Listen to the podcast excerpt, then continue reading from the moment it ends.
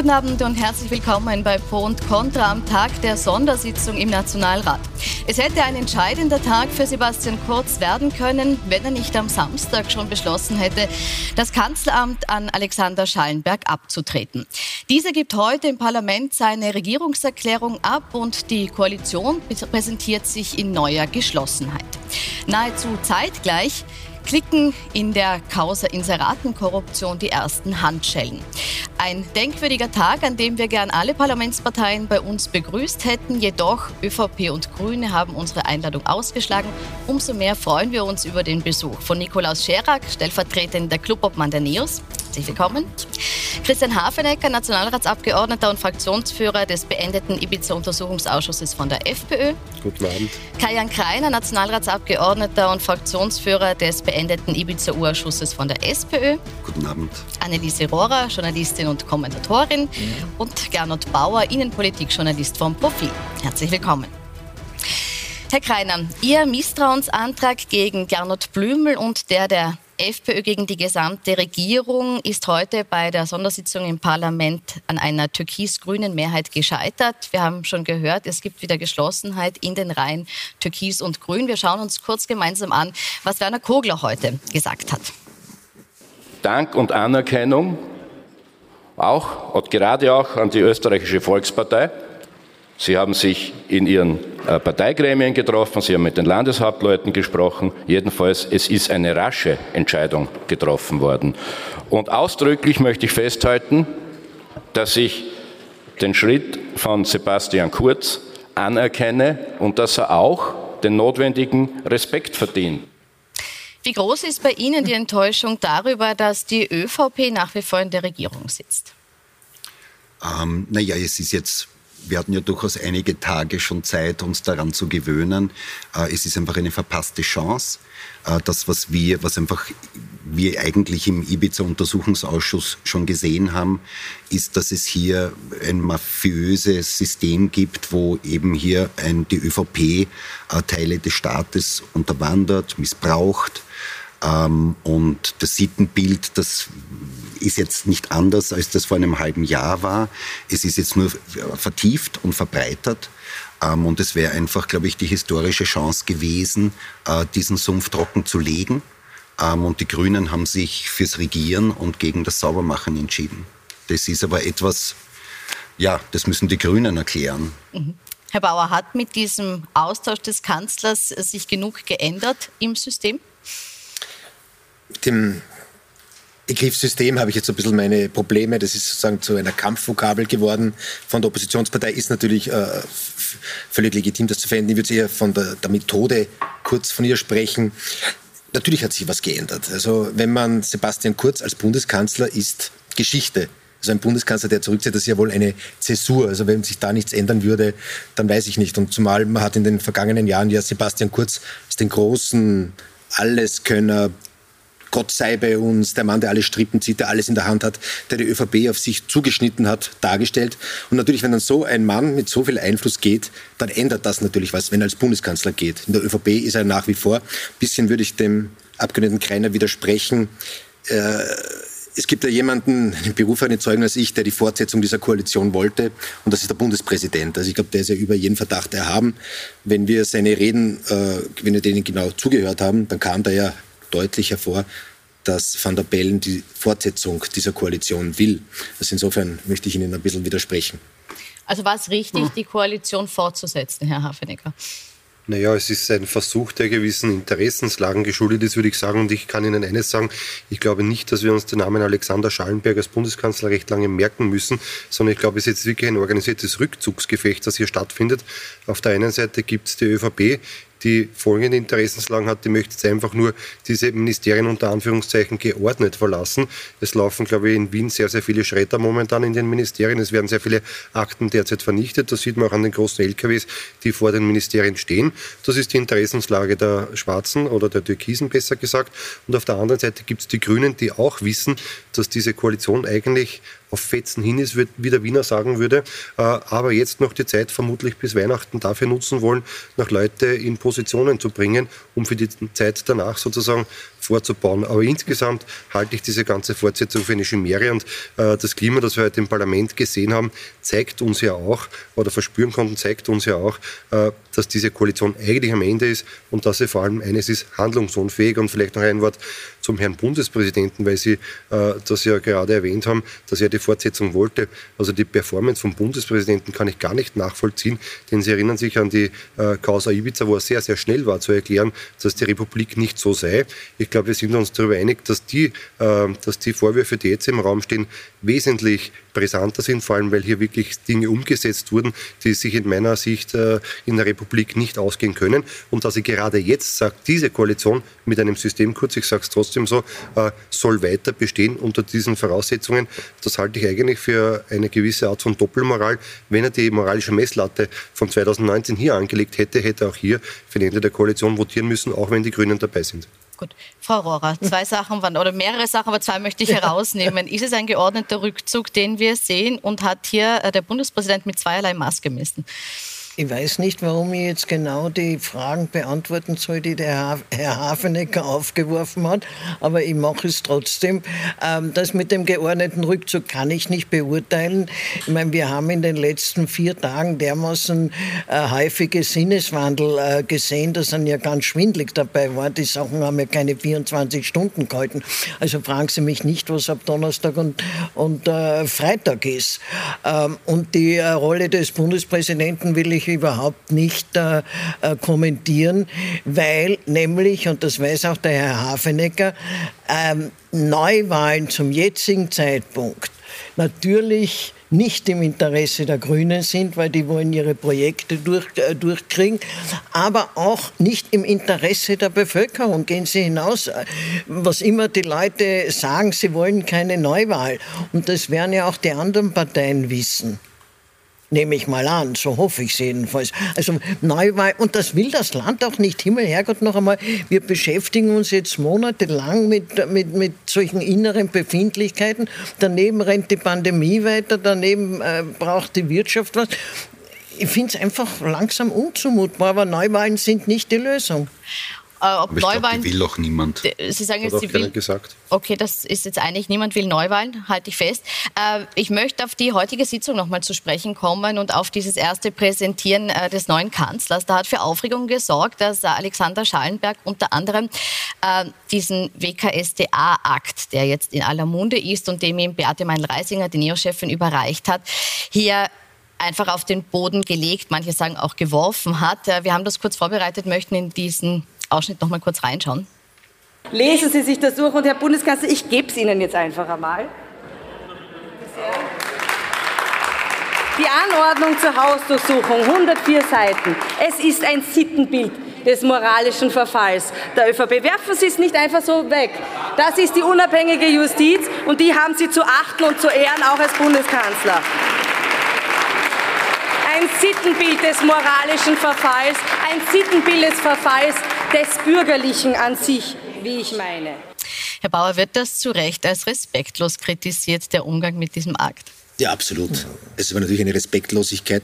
Und gleichzeitig, was mich auch noch mehr wundert, ist, äh, es war auch ein bisschen wirklich ungeschickt oder fast dämlich. Auch kann man auch den Bundeskanzler sagen. Das war eine kleine Provokation der NEOS-Parteichefin, etwas, was normalerweise äh, eigentlich die FPÖ machen, solche Stunts. Und es zeigt eigentlich irgendwo, dass er innenpolitisch, außenpolitisch mag erfahren sein, aber innenpolitisch ist er offenbar ein Neuling. Das hätte er einfach ignorieren müssen. Mhm. Herr Scherak, jetzt hat sich Alexander Schallenberg dafür auch schon entschuldigt. Da ist das auch schon ein bisschen ein Zeichen, dass es doch einen neuen politischen Stil gibt, diese Entschuldigung? Also ich nehme das zur Kenntnis, dass er sich entschuldigt hat und ich, ich nehme ihm das auch ab, dass er das ernst meint und jetzt nicht absichtlich und bösartigerweise ähm, die Anordnung der Hausdurchsuchung da am Boden geworfen hat. Aber ähm, es ist schon eine grundsätzliche Frage und die hat ja davor schon angefangen. Das war in seiner Antrittspressekonferenz, hat er schon quasi davon gesprochen, dass der ehemalige Bundeskanzler Kurz, dass er überzeugt davon ist, dass an diesen Vorwürfen nichts dran ist und dass da nichts rauskommen wird. Jetzt ähm, glaube ich, dass man als Politiker, als Politikerin der Justiz nicht irgendwie im Vorfeld ausrichten sollte, was man glaubt, was rauskommt. Ähm, und es hat darüber hinaus, ich glaube, sein vierter Satz heute im, im Parlament bei seiner Vorstellungsrede war, ähm, als er in Richtung SPÖ gesagt hat, dass, sie, dass er diesen Misstrauensantrag gegen den Bundesminister Blümel als willkürliche ähm, Aktion wahrnimmt. Jetzt kann er dazu eine persönliche Meinung haben, das ist ihm vollkommen unbenommen, aber es ist schon noch so, dass die 183 Abgeordneten, die direkt von der Bevölkerung gewählt sind, das gute Recht haben, wenn sich genügend finden und die gemeinsam der Meinung sind, einen Misstrauensantrag zu stellen. Und jetzt kann man sagen, ja, Alexander Schallenberg hat da irgendwie ist in einem, Fett, in einem fetten Äpfchen getreten und vielleicht meint das gar nicht so und es ist irgendwie, wir warten noch ein paar Wochen und er hat sich in die Rolle eingefunden. Aber man muss auch dazu sagen, das müsste er eigentlich wissen. Das sollte man nicht machen als Bundeskanzler. Das hat er als Außenminister auch nicht gemacht. Also ich habe eher das Gefühl, er hat irgendwie einen Redenschreiber gehabt, der ihm vorgegeben hat, jetzt teile mal gegen die Opposition aus und probier mal. Ähm, oder er hat versucht, sich irgendwie da besonders zu profilieren. Aber ähm, wir wissen das schon lange und das ist gegebene Praxis im Parlament, dass man an und für sich von der Regierungsbank ähm, Abgeordneten nichts ausrichtet. Mhm. Sie lachen, war das ein innenpolitischer Fehler oder so wie Herr Bauer sagt, eben die Konsequenz aus dem, dass ihm die Erfahrung in der Innenpolitik dann doch fehlt? Also ich glaube nicht, dass, äh, dass es mangels an Erfahrung ist. Ich warte ja nur darauf, dass er sich irgendwann entschuldigt und sagt, er, er sei auch nur ein Mensch mit Emotionen. Äh, das ist eine gängige, eine gängige Phrase jetzt. Ähm, ich bin etwas erstaunt. Also ich muss ehrlich sagen, äh, ich hätte ihn für professioneller gehalten. Äh, da waren gestern, wie Sie gesagt haben, und heute zwei, drei veritable Fehler drinnen, die man, die er sich eigentlich nicht hätte leisten können. Zwei davon waren unpassende, unpassende ähm, äh, Devotheiten dem Kurz gegenüber, obwohl ich der Meinung bin, das eine, was man ihm so an, äh, ankreidet, ist eigentlich eine Selbstverständlichkeit, dass er, sollte Kurz wirklich den Club übernehmen, dass er eng mit ihm zusammenarbeitet. Alles andere wäre wirklich demokratiepolitisch absurd. Das hat man ihm sehr vorgeworfen, das finde ich völlig in Ordnung. Aber diese anderen, die Angriffe auf die Opposition und das heute, das war eigentlich in meinen Augen auch ein Liebdien eine Liebdienerei äh, dem Kurz gegenüber. Und, und das, das geht einfach nicht. Wenn man dann noch seine unsäglichen Aussagen zu der Taliban-Entwicklung äh, äh, dazu rechnet, dann würde man ihm raten müssen, dringend äh, professionelle Leute um sich zu haben. Mhm. Jetzt abgesehen von diesen Gesten, die hier gelaufen sind und diesen Fehlern, wie Sie es jetzt nennen, äh, gibt es inhaltlich mit ihm jetzt die Grundlage, wo man sagt, diese Koalition kann weiter funktionieren? Gut, ähm, nochmal natürlich ist ein starkes Stück, dass er sich sozusagen in den ersten 24 Stunden mit, zwei, mit den zwei anderen Staatsgewalten, nämlich mit der Justiz und dem Parlament, das sie vertreten, anlegt. Also das ist schon wirklich ein Fauxpas. Inhaltlich wird man jetzt sehen, also noch sind sie alle natürlich, die ÖVP muss sich vorstellen, wie wenn mir meine Frau über Nacht davon rennt. Also die sind völlig geschockt, die, die, die wackeln, die müssen das erste Mal wieder mal finden. Ob es da so schnell eine, eine sachliche Zusammenarbeit gibt, wage ich zu bezweifeln. Natürlich werden sie darauf versuchen, wieder zurückzukommen. Ein einziges ist mir aufgefallen heute bei, beim neuen Bundeskanzler, die Betonung der EU-Politik und das Bekenntnis zu Brüssel und zur europäischen Zusammenarbeit. Das ist etwas, wo er sich unterscheidet vom bisherigen Bundeskanzler. Mhm. Zum bisherigen Bundeskanzler, der wird Clubobmann äh, der ÖVP im Parlament. Äh, was erwarten Sie von der Zusammenarbeit mit ihm? Ähm, gar nichts. Er wird es ja nur am Papier. Äh, ich glaube, dass er nur ganz wenig im Parlament sein wird und, und dass er nicht. Ne? Gehaltszettel weiß ich nicht, aber ich glaube nicht, dass er wirklich als Parlamentarier tätig sein wird. Der hat auch sein Büro, der wird ja nicht einmal ein Büro beziehen im Parlament. Der hat sein Büro, was ich weiß, jetzt in der Parteizentrale bezogen. Und das Kreisgezimmer ist noch immer für ihn freigehalten im Bundeskanzleramt. Ähm, er scheint ihn fast abzugehen, Herr Abgeordneter. Und er wird, glaube ich, einfach gar nicht äh, tätig sein als Parlamentarier. Ich glaube, das ist eher äh, ein, ein Flucht in die Immunität. Ähm, Wo er, er aber sagt, dass er sie aufheben lässt? Er, er, er kann sie ja gar nicht aufheben lassen. Mhm. Ähm, er kann sie er kann sie in Wahrheit reaktivieren mit der Hilfe von der ÖVP, wenn ein Drittel der Abgeordneten der ÖVP sagen, es soll geprüft werden, der Zusammenhang. Ähm, dann müssen alle Ermittlungen gegen Kurz und die Ermittlungen gegen alle anderen Mitbeschuldigten auf der Stelle eingefroren werden. Und das kann dann mehrere Wochen, ja sogar Monate dauern, äh, bis dann die Immunität aufgehoben ist. Ja, aber so durchsichtig werden die nicht handeln. Ich Ach, das eh. kann ich mir. Das wäre ein Schuldeinbekenntnis. Also, da, da, Also, also, das wäre- also für diese Hutzpe, muss ich ehrlich sagen, Mhm. fehlt mir die äh, Fantasie. Es kann sein, dass ich jetzt einfach ähm, eine, eine, eine äh, gestörte Wahrnehmung habe, weil ich im Untersuchungsausschuss gesessen bin und was ich dort erlebt habe für eine Kutzpe Ja, aber äh, jetzt von der eine neue ÖVP. Situation, Herr Greiner. Ich sage jetzt nur, ich, ich, ich bin froh, wenn es nicht so ist, aber das, was ich jetzt eineinhalb Jahre im Untersuchungsausschuss erlebt habe, ähm, habe ich vorher auch nicht geglaubt, dass das sein kann. Also weder die indiskutable Vorsitzführung von Sobotka noch die Art und Weise, äh, wie, wie die ÖVP-Fraktion einfach zer- zerstörerisch mit diesem Instrument umgegangen ist. Herr Scherak, Sie sind Jurist und äh, Abgeordneter. Wie schätzen Sie es ein? Ist dieser Schritt ins Parlament jetzt wirklich da, um Immunität zu erreichen? und seit äh, acht Jahren mittlerweile im Immunitätsausschuss und, und da zuständig für uns als Fraktion. Ich weiß es ehrlich gesagt nicht. Ich finde die Medienberichterstattung ein bisschen äh, skurril, wenn die ÖVP ausrichtet, Sebastian Kurz wird äh, darum ansuchen, dass seine Immunität aufgehoben wird. Das ist nicht, liegt grundsätzlich nicht an ihm. Grundsätzlich kann die WKStA dann, wenn sie selbst der Meinung ist, dass es nichts mit seiner Tätigkeit als Abgeordneter im Parlament zu tun hatte, von selbst ermitteln. Sie muss ihn darüber in Kenntnis setzen. Ähm, ich glaube, in dem Fall ist offenkundig, dass es nicht mit der Tätigkeit als Abgeordneter zu tun hatte, weil es weit davor war. Ähm, der, Staatssekretär Fuchs, der ehemalige und jetzt Abgeordneter, hat damals klar gesagt, ja selbstverständlich, das war in meiner Zeit in der Regierung, ähm, oder als Staatssekretär. Also insofern verwundert es mich ein bisschen, was die ÖVP da für ein Spiel spielt. Und ich, ich weiß nicht, worauf Sie hinaus wollen, aber was ich schon verstehe, ist, was der Kollege Greiner sagt. Ähm, also ich bin schon gespannt, was sie damit machen, weil gerade im Immunitätsausschuss haben wir in den letzten Jahren immer wieder absurde Situationen erlebt. Und jetzt kann man zu der ganzen Frage von Herbert Kickl trägt eine Maske bei Demos oder irgendwas dergleichen denken, was man will. Aber es war offenkundig in seiner Tätigkeit als Abgeordneter mit ein Statement gegen die Politik der Regierung und es war insbesondere die österreichische Volkspartei, die darauf bestanden hat, dass Herbert Kickl ausgeliefert wird. Also ich bin mir selbst bei Fragen der Immunität, was früher sehr einhellig und sehr gemeinschaftlich ähm, auch abgestimmt wurde im Parlament, nicht mehr so sicher. Und ich glaube, dass auch die ÖVP hier ohne weiteres jeden Winkelzug irgendwie in Kauf nimmt, ähm, um vielleicht dann doch, also mich würde es auch verwundern, aber ich traue der ÖVP da schon einiges zu. Nur ganz kurz, ich hoffe da auf die Landeshauptleute oder auf die Granten in der ÖVP, dass die merken, dass solche Spielchen einfach nicht mehr gehen. Es geht ja jetzt um, um die Glaubwürdigkeit, Wiederherstellen von Vertrauen. Das sagen sie alle Land auf, Land ab, 24 Stunden äh, Glaubwürdigkeit und Vertrauen. Und dann würden sie ihm solche Sachen durchgehen lassen. Also ich kann mir das nicht vorstellen. Die sitzen halt auch nicht im Immunitätsausschuss, die Landeshauptleute. Nein, aber Sie können ihm sagen, spiel dieses Spiel nicht. Wir werden es ja sehen. Also schauen wir mal, was rauskommt. Ich glaube, der Fall ist sehr klar. Ähm, es kann hier eigentlich keine Immunität geben, weil all die Handlungen, die ihm vorgeworfen werden, nichts mit seiner Tätigkeit als Abgeordneter im österreichischen Parlament zu tun haben. Äh, Frau Rohr, ich gebe Ihnen teilweise, insofern recht, als dass das früher üblich gewesen im Parlament, dass man sich an Usancen hält. Und bin aber jetzt auch beim Kollegen Greiner und beim Kollegen Scherak, dass diese Usancen von der neuen ÖVP laufend gebrochen worden sind.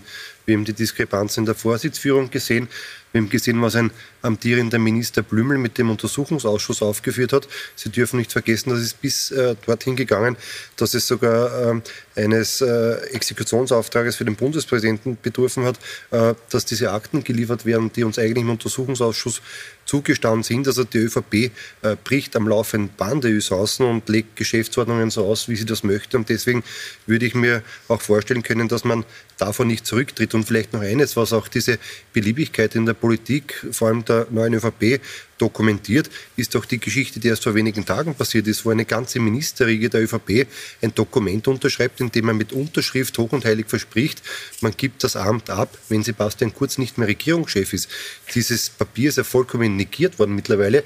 Das, liegt, zwar- das ist zwar irgendwo im Nirvana versunken, aber nichtsdestotrotz haben Minister vor wenigen Tagen mit ihrer Unterschrift garantiert, dass es so ist. Jetzt stelle ich mir die Frage, was ist die Unterschrift dieser Minister auf Gesetzesvorschlägen, äh, auf Anträgen, auf Anfragen wert, wenn man Unterschriften, Unterschriften so ein paar so wegwischen kann, sagen kann, ich erinnere mich nicht mehr dran und jetzt ist alles anders. Die Chancen werden gebrochen und das ist eine Kultur, die die neue ÖVP eingeführt hat und eingebracht hat im Parlament. War das ein Wortbruch, der nicht passieren hätte dürfen in der Form?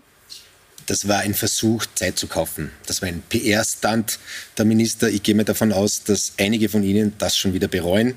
Was man so hört, haben sich auch einige mehr oder weniger gesträubt. Das war eigentlich der Versuch, zugespitzt gesagt, der ÖVP-Führung oder des damaligen Bundeskanzlers noch, seine ganze Regierungsmannschaft in, eine, in die Geiselhaft zu nehmen. Auch, es waren ja, da muss ich noch ergänzen, es waren ja nicht nur die Minister, sondern es haben ja noch alle Landeshauptleute auch noch gemeinsam unterschrieben, quasi mit ihrem schwarzen oder türkisen Blut, dass es nur mit Sebastian Kurz geht und das hat sich auch innerhalb von 48 Stunden geändert. Also das ist sozusagen, das sind politische Spielereien, solche Unterschriften. Natürlich ist es ein aufgelegter Elfmeter für die Opposition, das entsprechend auch dann natürlich zu verwerten. Spulen wir die Zeit vielleicht noch einmal zurück bis zu dem Samstag, dem Sebastian Kurz entschieden hat, dass er eben das Kanzleramt abgibt. Bis dahin war ja äh, durchaus die Option im Raum, dass es eine Vier-Parteien-Koalition gibt anstelle der Fortführung von äh, Türkis-Grün. Ähm, Herr Affenecker, und ich möchte Sie fragen, äh, wie realistisch war das angesichts dessen auch, dass äh, wir wissen, dass die FPÖ bei Bereichen wie Klima, Soziales, Migration, Corona sehr anders denkt als die drei übrigen Parteien? War nicht von Anfang an klar, dass diese Viererkoalition auch nicht hätte funktionieren können? Das würde ich so nicht sehen, denn äh, diese Idee eines Cordon Sanitaire, den wir übrigens äh, als erstes auch vorgeschlagen haben, die ist ja nicht deswegen entstanden, weil wir gesagt haben, wir überlappen uns in so vielen Sachthemen, sondern die ist deswegen diskutiert worden, weil wir gesagt haben, es gibt einen demokratiepolitischen Notruf in Aber diesem Land. Aber trotzdem stellen Sie ja jetzt die Handlungsfähigkeit der Regierung in Frage. Meine Frage ist, wäre diese Vierer-Koalition handlungsfähig Ja, ja, wenn Sie mich gewesen? fertig ausführen lassen, bitte. bitte. Ähm, wie gesagt, da ist es jetzt nicht darum gegangen, äh, die, die, die großen gemeinsamen Nenner in der Sachpolitik zu finden, sondern es ist darum gegangen, auf einen beschränkten Zeitraum hinweg einmal sicherzustellen, dass dieser Staat wieder funktioniert, wie funktionieren soll, dass der tiefe Staat der ÖVP einmal äh, trockengelegt wird und dass auch diese Netzwerke und Seilschaften ein Ende nehmen. Das passiert jetzt genau im Gegenteil eben nicht. Und äh, das war die Grundlage dafür, warum die demokratischen Kräfte im Parlament abseits von ideologischen Ausrichtungen gesagt haben, wir sollten uns mal zusammensetzen und auch darüber reden, diesen Kanton sanitär zu bilden und vor allem auch eines zu tun, äh, einmal zu schauen, was in den Ministerien passiert ist, die die ÖVP durchgehend seit 1986 im Beschlag hat. Sie denken an das Landwirtschaftsministerium. Es würde mich schon interessieren, was da passiert, wenn man das Ministerium nimmt, einmal umdreht und ausgibt, was da alles herausfällt. Also man hat sich wirklich Zwischengeschosse in dieser Republik eingezogen, äh, die ihresgleichen, die ihresgleichen suchen. Und das war der Ansatz, den wir gehabt haben. Und das war die Grundlage für die Gespräche, die zwischen den Parteien geführt worden sind. Genau diese Misswirtschaft, diese mafiösen Strukturen einmal aufzubrechen, einmal zu schauen, was ist vom Rechtsstaat noch über und wie können wir das sozusagen in geordnete Verhältnisse Also es ging überführen. um Aufklärung und nicht so sehr darum, das Land zu führen. Herr Kreiner, wie, äh, wie sieht es in Ihrer Partei jetzt aus? Wie viele Scherben müssen Sie jetzt zusammenkehren und erklären, warum Sie diesen Pakt mit der FPÖ eingegangen wären? Gar keine gar keine Scherben. Ähm, das ist einfach eine, eine, eine Sondersituation, äh, wenn man einfach draufkommt, dass hier eine Partei hier mafiöse Strukturen bildet in, in, in Teilen des Staates ähm, und diese Sümpfe trockenlegen. Ähm, hat oberste Priorität. Äh, du, du, das, da kann man ja nicht zur Tagesordnung übergehen. Das ist ja leider das, was jetzt passiert äh, oder, oder passieren soll, dass man zur Tagesordnung übergeht. Aber glaubt jemand, dass, äh, dass Gernot Blümel jetzt im Finanzministerium aufräumt und äh, genau schaut, äh, wie viele Studien äh, gar nicht geschrieben wurden, sondern dieses Geld in irgendwelche äh, direkten und indirekten Parteikassen geflossen ist? Ähm, glauben Sie, dass das ähm, in, in den anderen Ministerien passiert? Ich glaube das nicht. Glaubt das irgendjemand? Also da möchte ich dem Abgeordneten keiner schon deutlich widersprechen, was die Scherben betrifft. Also vorweg, ja. vorweggenommen natürlich, vorweg gesagt, das ist natürlich ein schwarz-türkiser Skandal. Das müssen wir einfach klarstellen. Aber da gibt es natürlich jetzt jede Menge Scherben und da hilft nicht ein kleiner Bordwisch, äh, rote Scherben, die wegzuwischen, sondern braucht schon einen großen Besen. Und wer hat das Geschirr zerdeppert? Natürlich wieder mal Ihr Landeshauptmann Doskozil, der ja Ihnen, äh, dem Wiener Bürgermeister und der Parteivorsitzenden ausgerichtet hat, dass das die falsche Strategie wäre. War, dass man diesen Cordon Sanitär, den Sie ab, äh, ansprechen, Herr Abgeordneter Hafenecker, dass man den um die FPÖ, nämlich nicht um die ÖVP, sondern um die FPÖ weiterhin spannen muss. Also das war schon diese, diese, mit welcher Nonchalanz. Entschuldigung, das sagt gerade Tosco Ziel, der mit uns in Koalition war, was er irgendwie schon wieder nee, das ist, das sagt komisch ist. Das ist ja der nächste Scherbenhaufen. Er hat sich auch selber auch damit beschädigt. Und aber in, in, mit so, mit, also federstrichartig die Franitzky-Doktrin, nämlich nicht mal anzustreifen, an der FPÖ, an diesen Schmuddelkindern, es tut mir jetzt leid, wie sie, wie sie genannt werden, ne? die so schnell zu entsorgen, ist schon ein starkes Stück. Und das gilt natürlich auch für die Neos, ne? sozusagen, die ja auch immer mit ihnen nicht wollten und dann auch auf einmal äh, jetzt überhaupt kein, keine Berührungsängste mehr haben. Und natürlich auch, auch die Grünen. Die einzigen, die sich freuen können, sind eigentlich Sie, Herr Abgeordneter. Nein, aber ne? Entschuldigen, aber wir sind, Entschuldigen, wir sind ja hier Parlamentarier. Äh, und als Parlamentarier arbeiten wir jeden Tag zusammen mit allen anderen Parteien.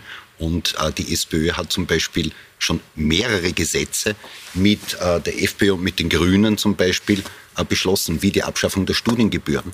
Ähm, und ich weiß überhaupt nicht, das, das ist ja die eine Seite, dass ich auf parlamentarischer Ebene zusammenarbeite und womöglich auch auf parlamentarischer Ebene eine Übergangsregierung unterstütze ähm, oder ob ich gemeinsam eine Regierung bilde. Das sind ja zwei Paar Schuhe. Ja, was werden dann, dann klären Sie uns auf, es wäre Ihrer Meinung nach nie, äh, nie geplant gewesen, eine Übergangsregierung? Doch, eine Übergangsregierung, aber nicht. Frau Pamela Rendi-Wagner als Bundeskanzlerin? Nein, nein, nicht dort, wo Politiker drin sitzen. Es geht ja hier nicht ähm, um, um äh, dass jetzt irgendjemand äh, irgendein Amt bekommt. Es geht, oder meiner Meinung nach ist es darum gegangen, äh, dass man einfach aufräumt dass man aufräumt in den Ministerien, dass man diese Strukturen, dass man dort mit... Das heißt, es wird nie eine man, Regierungszusammenarbeit dort, geben mit der FPÖ? Dass man dort, der Herr Hafenecke wird nie Minister werden das, mit Ihnen? Das kann ich nicht sagen. Der Herr Hafenecke hatte wahrscheinlich, war schon oft knapp davor, Minister zu werden, allerdings äh, auf kurzes Gnaden äh, und nicht, auf, auf, nicht, weil er mit der SPÖ in einer Regierung war. Aber, Aber um das, was es geht, weil das ist ja die Frage, die gestellt wird, ist, ähm, dass dort Experten reingehen, man diese, diese Ministerien Aber eine Expertenregierung hat der Herbert Kickl ausgeschlossen. Ja, die Experten, da meint er diese, diese sogenannte Expertenregierung, die wir hatten, als zum Beispiel der Herr Schallenberg, der Experten äh, Außenminister war und das gesamte Kabinett von Kurz äh, quasi rübergewandert ist. Und das äh, quasi, das war ja fast eine ÖVP-Alleinregierung, die sogenannte Expertenregierung. Das war ja nichts Neues. Aber, das, aber es ist, schon, hätte so ich eine weiß ja eh nicht, ob das funktioniert hätte. Das weiß ja niemand. Aber eine Einschätzung würde mich noch interessieren. Hundertmal besser, hundertmal besser, ähm, äh, quasi hier aufzuräumen mit diesen Strukturen ähm, als, als jetzt so tun, als wäre nichts und den, den Herrn Nehammer und der Frau Köstinger und den Herrn Blümel äh, das Aufräumen unter, überlassen, weil die räumen nicht auf, die, die vertuschen ähm, und die schreddern die, die Beweisstücke. Frau Rohrer, hätte eine Vier-Parteien-Koalition besser aufgeräumt? Wäre das eine Alternative gewesen, die Ihnen gefallen hätte? Ich glaube auch nicht, dass das äh, das äh, Motiv war. Es ist auch nicht das Problem, äh, was eine Vier-Parteien-Koalition gemacht hätte oder nicht, sondern das Problem, dass der Herr Kreiner jetzt so wortreich wegzureden versucht, äh, liegt in der, äh, im Ablauf der Dinge. Ähm, und da gibt es also, da Kollateralschäden, vor allem für die SPÖ. Ähm, die, äh, die Forschheit, mit der äh, sich Frau äh, Rendi Wagner hier zur Bundeskanzlerin erklärte äh, im, im Fernsehen und die ja, Herr Kreiner, Sie haben natürlich eine andere Sicht der Dinge, ist völlig klar. Und die, äh, das Wollen der SPÖ in, in so eine, es war ein Timing, hoppala, ein Timing-Kopf-Ding. Kopf, wie, wie sagt man da, Kopf, Köpfler. Ja? Hätte man das in Ruhe gemacht und nicht mit dieser Hysterie und, die, und, und ja, ich, ich stehe zur Verfügung, hätte man das in Ruhe gemacht und weniger öffentlich sondiert, ob das möglich ist, natürlich unter Zugzwang vom, vom Kugler, dann, dann würde das heute ganz anders ausschauen. In Wahrheit seid ihr auch Deplamierten. Das sehe ich überhaupt nicht so. Und auf die dritte Frage äh, von, von einer Journalistin, ähm, quasi, na, stehen Sie, würden Sie zur, zur, Verfügung stehen, hat sie gesagt, na, wenn ich einen Beitrag leisten kann, stehe ich auch dazu zur Verfügung. Aber ich kenne ja die Diskussionen innen. Ja, Und Sie können, mal, äh, Sie können mal gerne glauben, ähm, dass, dass das eine irrelevant, ir, vollkommen irrelevante Frage für uns war.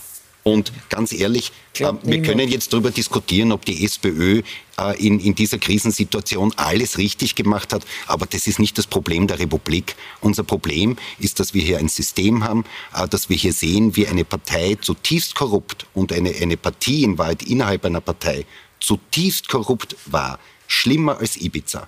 Schlimmer als Ibiza. Ibiza war Theorie.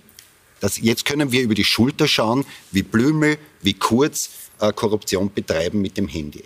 Und das ist viel, viel schlimmer als, als Ibiza. Und wir erinnern uns alle daran, wie die ÖVP reagiert hat bei Ibiza. Die mussten sofort die zurücktreten. Die Botschaft haben wir jetzt Strache schon dreimal gehört. Das mussten genügt. sofort zurücktreten. Kickel durfte nicht mehr Innenminister sein, weil der kann ja nicht für die Aufklärung sorgen. Die Maßstäbe, die die ÖVP an, an, an die FPÖ angelegt hat bei Ibiza, wenn die sich an sich selber auflegt, gibt es keinen einzigen ÖVP-Minister mehr. Herr Kreiner, dreimal genügt. Dreimal in einer Sendung reicht. Wir machen eine kurze Pause, schauen uns danach an, ob die Grünen jetzt die Sieger aus diesem Spiel sind, Machtspiel sind. Und wir schauen uns auch an, wie es mit dem möglichen Untersuchungsausschuss weitergeht. Wir sind gleich wieder zurück.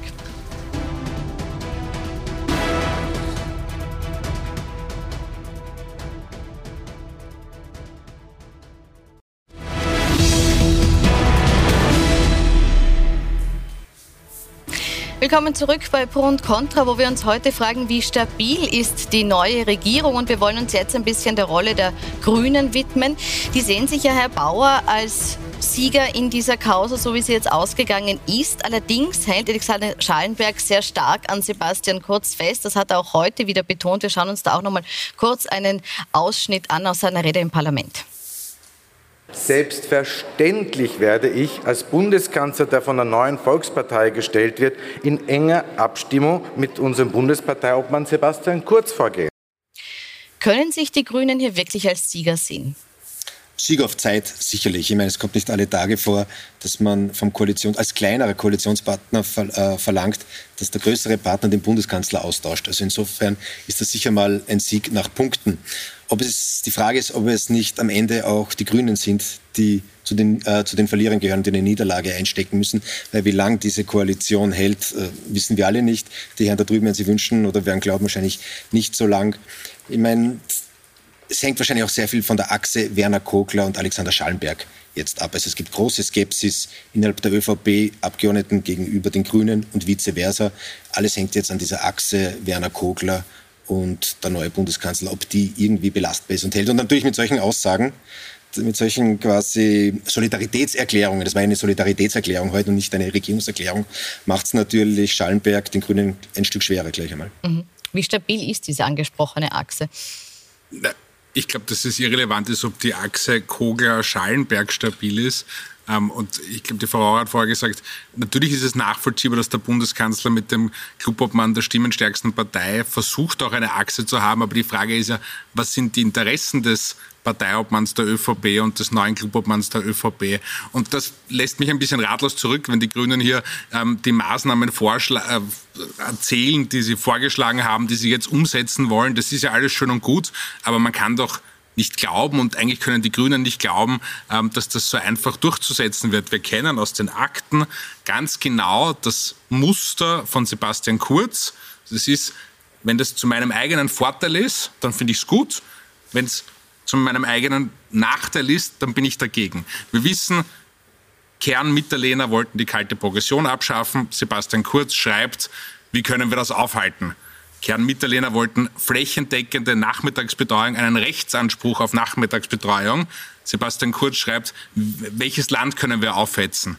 Und das ist ja der wesentliche Punkt. Es ist ja absurd zu glauben, dass das, was die Grünen vielleicht auch auf Regierungsebene sich mit der ÖVP ausmachen, dass das dann eine Mehrheit findet, weil wenn ein Außenminister Kurz damals die gesamte Regierungsarbeit torpedieren konnte, dann wird es ein Clubobmann genauso machen und es wird genau das gleiche Muster sein. Hilft es Sebastian Kurz, dann wird es torpedieren, weil es geht ihm einzig und allein um sein persönliches Machtstreben, um sein persönliches Vorankommen und wenn das so ist, dann wird er die Regierungsarbeit, die können noch so großartige Ideen haben. Ja? Also wie gesagt, kalte Progression abschaffen, Entlastung für alle Österreicherinnen und Österreicher, einen Rechtsanspruch auf Kinderbetreuung, etwas, was wir so dringend brauchen würden, alles deswegen verhindert, weil Sebastian Kurz eine bessere Idee hatte und das war, sich an die Spitze der ÖVP zu putschen und am Schluss ins Kanzleramt zu putschen. Deswegen hat das verhindert und das wird wahrscheinlich das gleiche Prinzip jetzt in Zukunft auch sein. Mhm. Wird es das sein oder hat sich was geändert? Dadurch, dass ein Thomas Schmidt nicht mehr im engen Umfeld äh, ist, dass auch äh, zwei Sprecher schon zurückgetreten sind oder in den Urlaub gegangen sind. Äh, ist das System, so wie es die Opposition nennt, das gleiche? Muss man damit rechnen, dass das fortgesetzt wird was das, bislang das skizziert weiß wurde? Ich, nicht. ich würde mich nur dagegen aussprechen, dass man jetzt äh, die Schuld an dieser Entwicklung diesen Mitarbeitern gibt. Ja? Und wenn die verschwunden sind, wird alles besser. Also das finde ich, äh, das finde ich wirklich eigentlich nicht in Ordnung, auch nicht von Kurz, dass er sich jetzt da abputzt und manche gar nicht mehr kennt. Ähm, aber aus der Erfahrung heraus muss man sagen, äh, ist ja, ist, hat sich die ÖVP ja so verhalten, äh, dass sie dem sowohl den, der FPÖ wie auch jetzt dem Koalition, jeweiligen Koalitionspartner, wenn sie in Führung ist, ja keine Luft zum Atmen lässt. Das war ja, das war ja äh, das große, die große Frage bei, bei äh, Schwarz-Grün oder ÖVP-Grüne.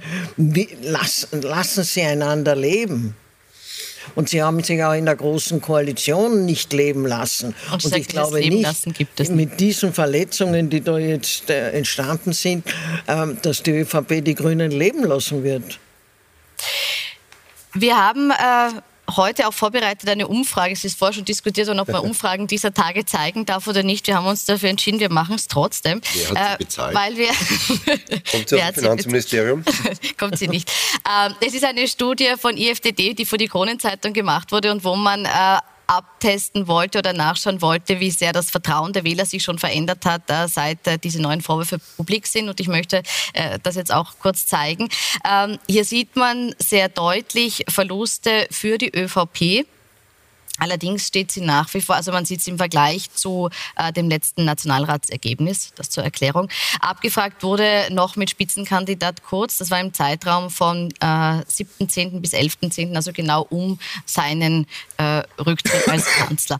Ähm, was auffallend ist, große Verluste sind schon zu verzeichnen. Allerdings die SPÖ immer noch auf dem zweiten Platz. Herr Kreiner, äh, wie erklären Sie sich das, dass trotz der Vorwürfe, die jetzt im Raum stehen, die ÖVP immer noch auf Platz 1 liegt? Ich, also das ist eine Momentaufnahme mitten in einer Krisensituation. Erstens mal sind mir persönlich Umfragen sowieso egal. Ähm, vor allem, wenn ich jetzt höre, wie viele vom Finanzministerium bezahlt werden, diese vielleicht nicht. Ähm, entscheidend sind immer Wahlergebnisse. Ähm, und, und schauen wir uns an, wie, wie sich das stabilisiert. Aber mitten in einer Krisensituation Umfragen zu machen, wo alles im Fluss ist, hat, glaube ich, wenig Sinn. Äh, aber ich habe da, glaube ich, gesehen, dass da ein dickes Plus bei der SPÖ ist. Also so schlimm kann es nicht sein. Wann macht man Umfragen? Natürlich macht man auch, ich gehe davon aus, dass die SPÖ momentan auch Umfragen im Feld hat. Sie sind ja eine professionelle Partei, nehmen auch sie noch das Geld dafür. Wirklich?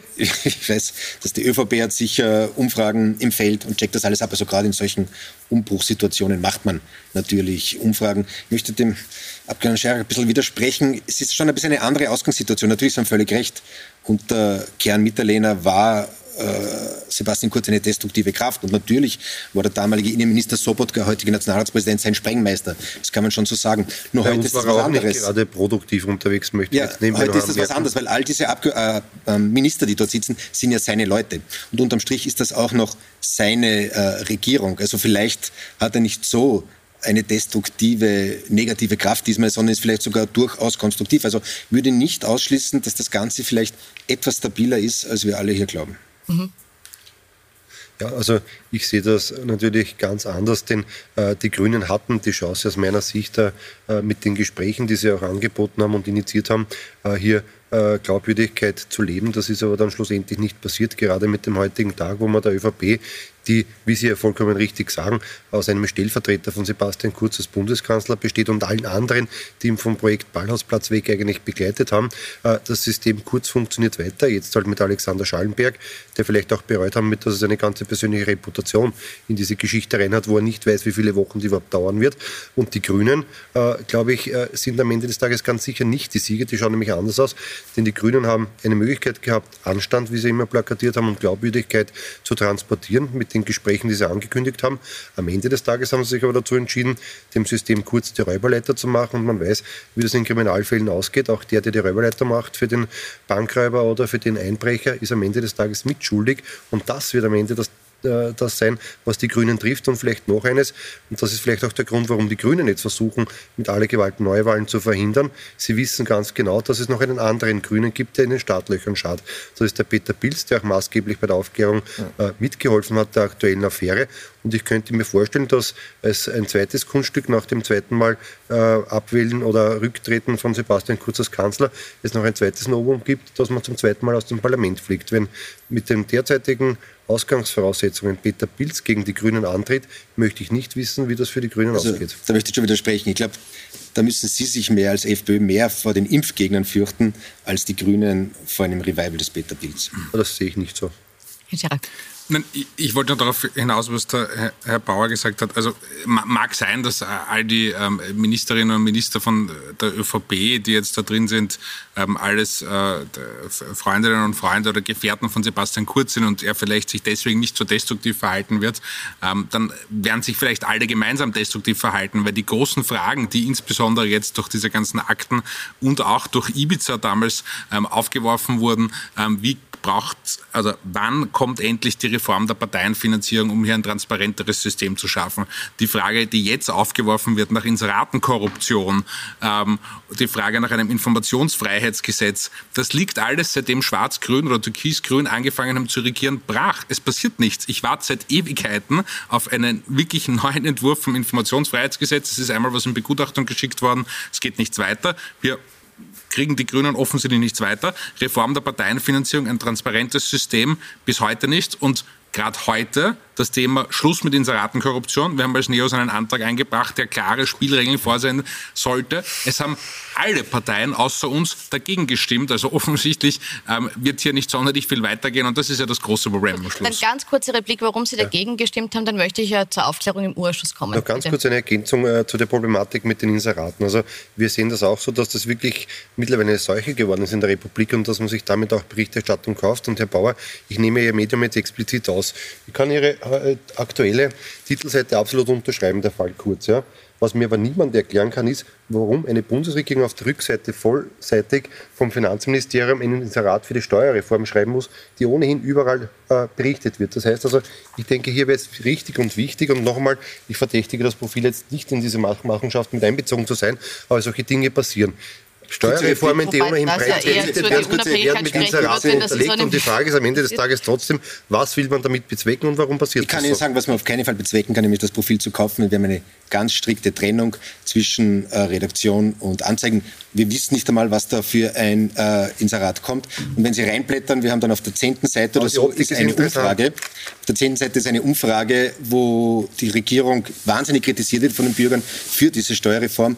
Und irgendwo im Wirtschaftsteil sind vier, fünf Seiten, wo wir die äh, Steuerreform zerlegen, nämlich dass sie weder einen ökosozialen, ökologischen Effekt hat und dass sie die kalte Progression auch nicht abschafft. Ich möchte jetzt also, nicht im Detail über die Käuflichkeit des Profils ja. diskutieren. Ich glaube, dass, äh, spannend ist, dass bitte? solche Inserate, also die Steuerreform sind. ist noch gar nicht beschlossen.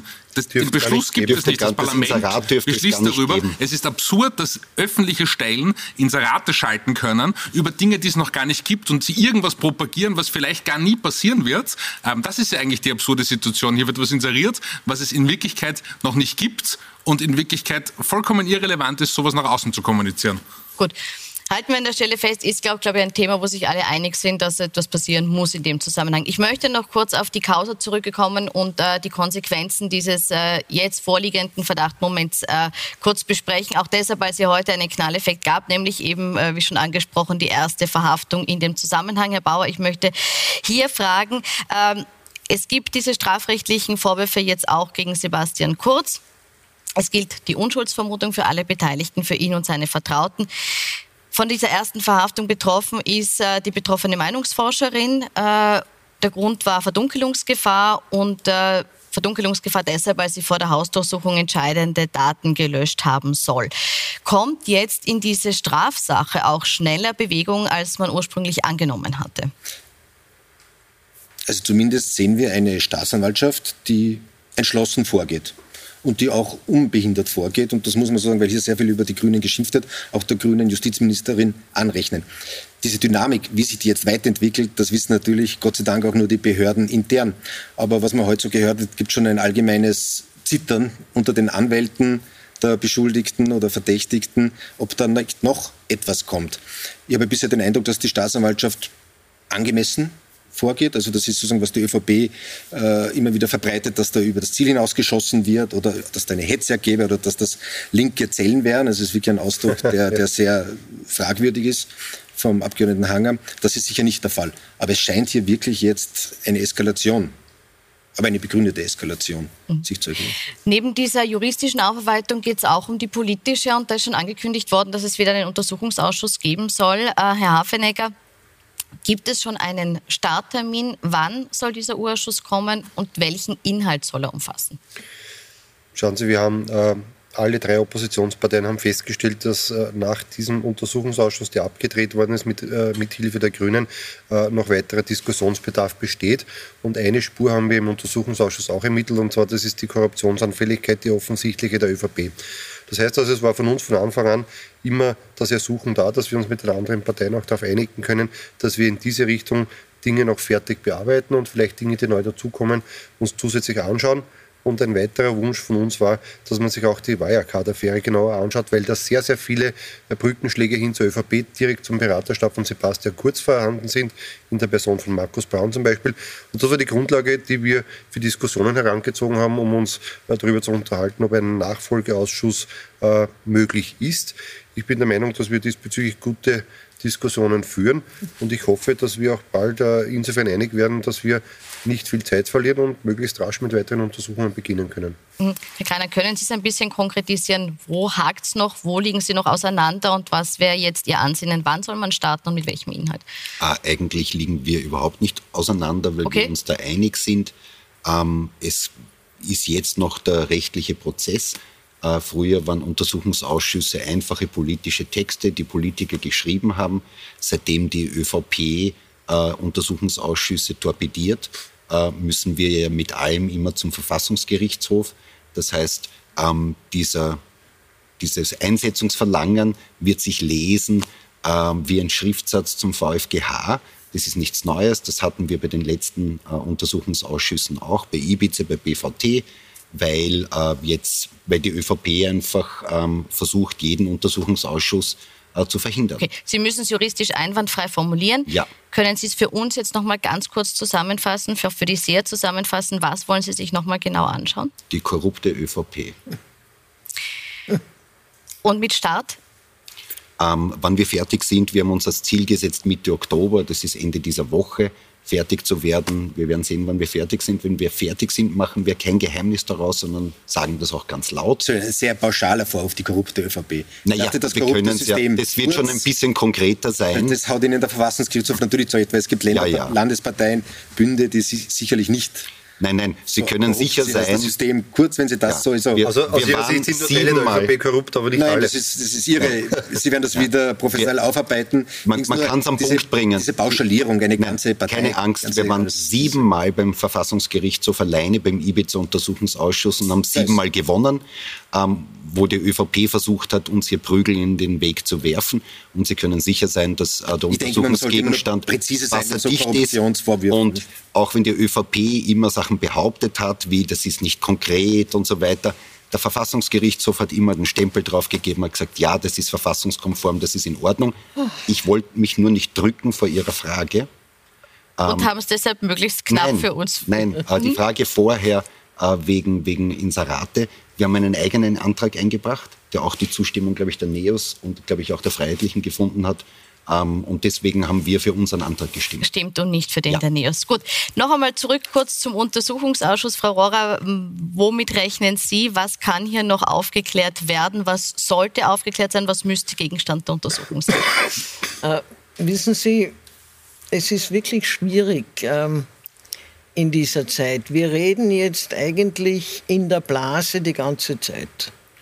Ähm, in der politischen Blase, wer sich wie fühlt, wer was erreicht.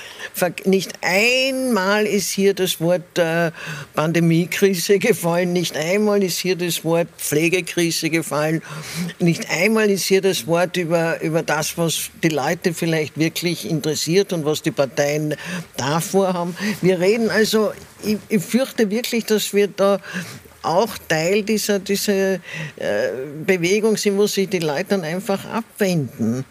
Das ist alles so ein Insidergeschäft. Ich weiß nicht, ob sich viele auskennen. Äh, Aber ist es nicht gerade für, deshalb na, wichtig, nur, nur aufzuklären, welche Vorwürfe im Raum stehen? Äh, ja, natürlich schon, aber, aber nicht die ganze Zeit, nur damit das nicht so rauskommt. Ich bin, ich bin für jeden Untersuchungsausschuss auf alle Fälle. Äh, und äh, ich finde nur, auch wieder, wie der Herr Bauer äh, zu sagen, wir untersuchen die korrupte ÖVP, äh, das ist so allgemein, dass dann nichts rauskommen wird. Ich bin aber dafür, dass sie, dass sie die Sachen aufnehmen, die brutal abgedreht äh, worden sind. Was erwarten wir uns? Wir erwarten, also die Öffentlichkeit, nehme ich mal an, erwartet sich äh, belegbare belegbare äh, Kritik an dem, was in der, in, in, äh, in der Politik und in der Verwaltung unter der Herrschaft der Politik falsch läuft. Belegbare. Also wir hoffen auf Belege im Untersuchungsausschuss oder von der Justiz. Äh, dieses Thema beschäftigt auch Wilborn mit äh, Rudolf Anschober und Alexander Schallenberg zu Gast und auch die Politik-Insider werden das Thema aufgreifen, damit den Kurzbiografen Barbara Todt und Paul Ronsheimer. Schönen Abend auf Puls 4 und Puls 24.